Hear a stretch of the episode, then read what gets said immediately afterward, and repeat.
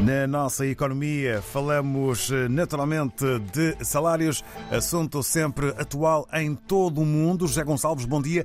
É possível aumentar os salários sem encargos adicionais para as empresas? Esse é, portanto, um assunto que ultrapassa muito Portugal, que ultrapassa muito a Europa e eh, o que chama a atenção neste momento é o assunto ter sido levantado por uma alta figura da finança portuguesa, o presidente não executivo eh, de um banco que tem grandes acionistas internacionais e ele propôs numa entrevista aos nossos colegas da Antena 1 e ao Jornal de Negócios de Lisboa, ele propõe que o salário mínimo em Portugal suba e suba muito. Ele sublinhou este aspecto. E depois sublinhou um outro, e aí é que está o centro do debate. Ele disse que um aumento salarial deve ser promovido, incluindo o salário mínimo, mas sem encargos adicionais para as empresas. Acrescentou que sempre que há aumentos salariais, incluindo o salário mínimo, uma parte do aumento vai para o Estado através de impostos, através de captação de, de, vários tipos de receitas. Uma parte, inclusive, é discutível, porque é para a segurança social. Mas, de qualquer forma, há este aspecto, quer dizer, realmente, aumentos salariais significam também aumentos de encargos para as empresas e, segundo esse presidente não executivo desse banco, este facto é que anula os aspectos positivos dos aumentos salariais. Ora, é um facto que eh, na União Europeia Portugal é dos países que tem os salários mínimos, mínimos mais baixos.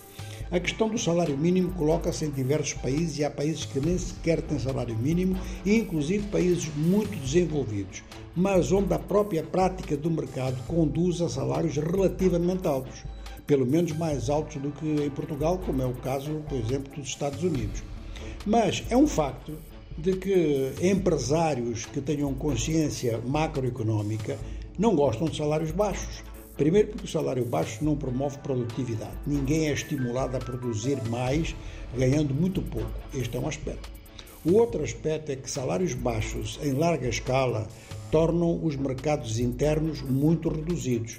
E aí temos esse problema em África, temos esse problema na maior parte dos países asiáticos e na maior parte dos países latino-americanos.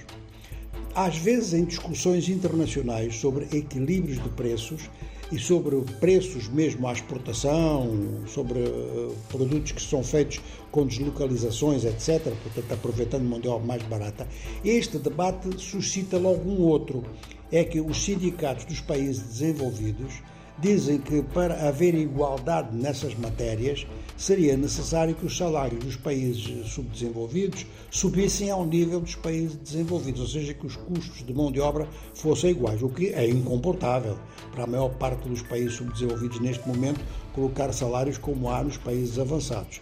De maneira que nós temos aqui um assunto, esta, esta entrevista vai naturalmente ser muito comentada ao longo dos próximos dias e, e vai ser comentada, inclusive, porque Portugal está em pré-campanha eleitoral mas é um assunto que ultrapassa, conforme eu disse, muito Portugal. E não há resposta de imediato para isto.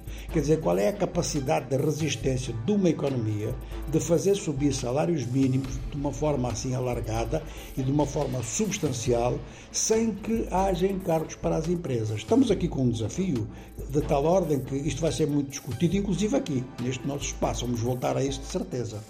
E é bem possível, até porque é um assunto que diz respeito a praticamente toda a humanidade que trabalha. Assim foi a economia dos nossos dias com o José Gonçalves.